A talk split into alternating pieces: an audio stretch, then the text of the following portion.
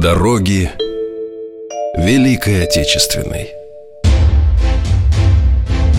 От мирных пашин От заводов и фабрик Через линии фронтов и партизанские края Они вели наш народ.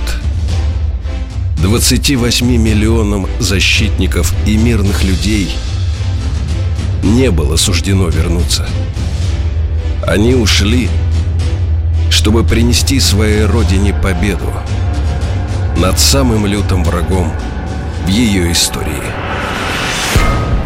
На третий день войны на московском направлении войска фашистской группы армии «Центр» уже вышли к Минску – в Москве началась операция по спасению сокровищ ведущих национальных музеев страны, в частности, Государственной Третьяковской галереи и Музея изобразительных искусств имени Пушкина.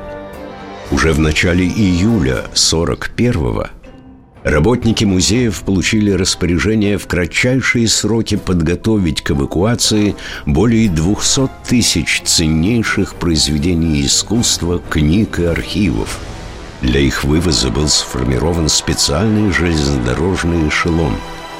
После погрузки он три дня стоял на подъездных путях Казанского вокзала в Москве, пропуская на фронт воинские эшелоны. Всего через пару часов после отправки этого спецпоезда место его стоянки было полностью разбомблено немцами в ходе очередного воздушного налета на Москву.